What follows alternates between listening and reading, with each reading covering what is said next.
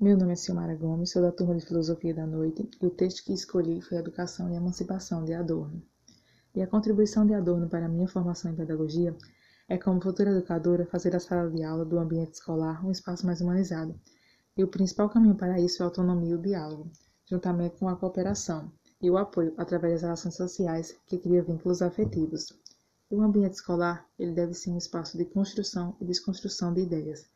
Desse modo, ter sempre a capacidade de reforçar o aluno a ter autonomia, ser mais crítico, ter uma postura dialógica e indagadora, e compreender que a autoridade gerada na ausência de liberdade é autoritarismo. Deve-se educar com fundamento no reconhecimento do outro e nas suas diferenças, porque a ética é inseparável da prática educativa. E diariamente induzir o aluno ao exercício da autorreflexão.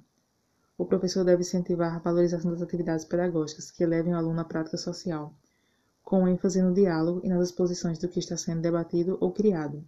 O professor deve ser democrático e deve trilhar o caminho da emancipação, que é a formação da autonomia para não deixar manipular-se.